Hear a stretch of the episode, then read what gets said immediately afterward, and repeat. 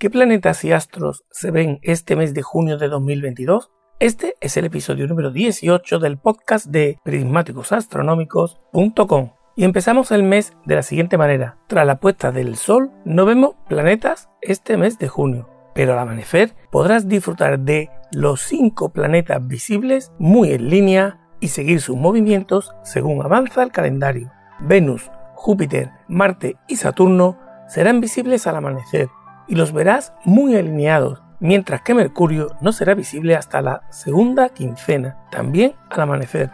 Y recuerda que Urano y Neptuno no son visibles a simple vista, pero en este episodio te cuento muchos más detalles sobre los planetas y fenómenos celestes que se pueden ver durante todos los días del mes de junio de 2022.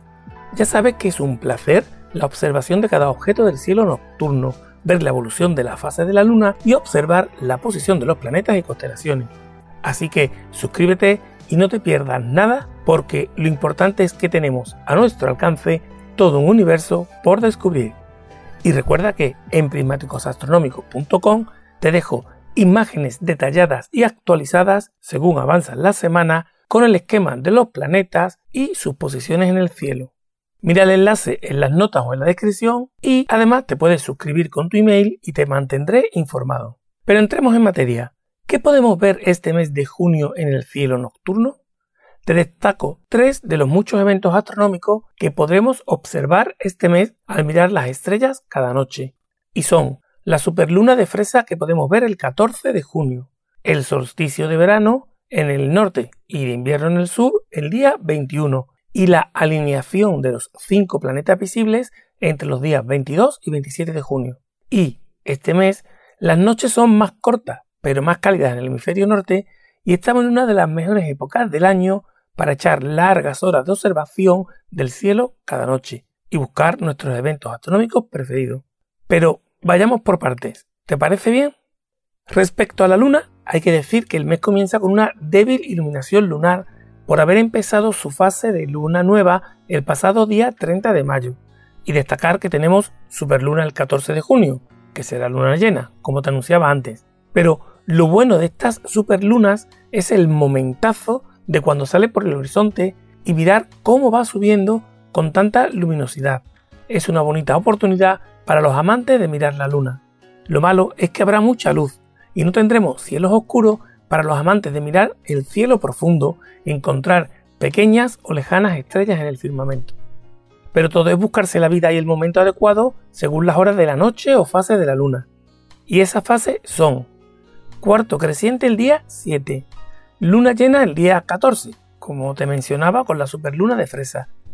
Cuarto menguante el día 21 y la luna nueva el 29 para cerrar el mes. Si quieres cielos oscuros, los momentos de luna nueva o cuando la luna se ponga en mitad de la noche son el mejor momento.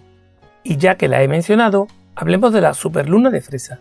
Lo primero es saber que una superluna es cuando coincide la fase de la luna llena con la máxima aproximación de nuestro satélite a la Tierra. El caso es que la Luna se podrá observar un poco más grande porque se encuentra más cerca de la Tierra de lo habitual, y es por esto que hablamos de superluna. Por cierto, término que se usa más en la prensa que los especialistas del tema. Pero para que te hagas una idea, la Luna se verá un 10% mayor que su tamaño promedio a lo largo del resto del año.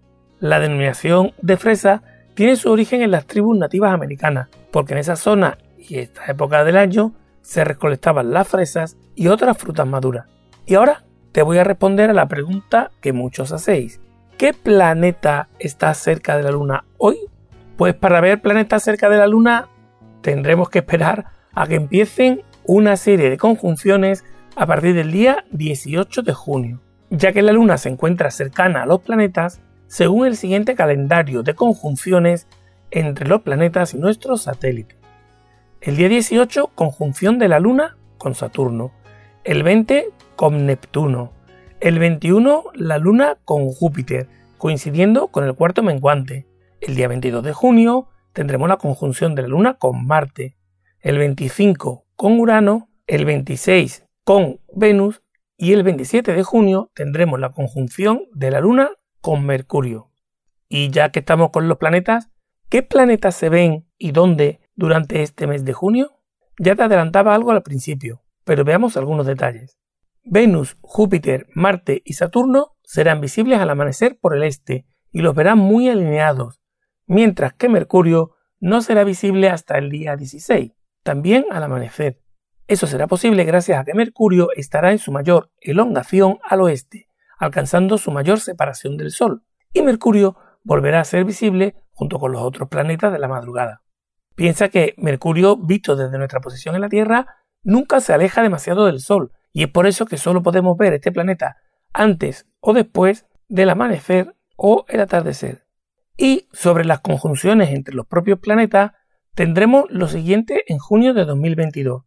Continúa la conjunción de Marte y Júpiter, que comenzó en mayo y que tuvo su momento de mayor proximidad el día 29, pero que podremos seguir viendo y siguiendo hasta el día 12 de junio.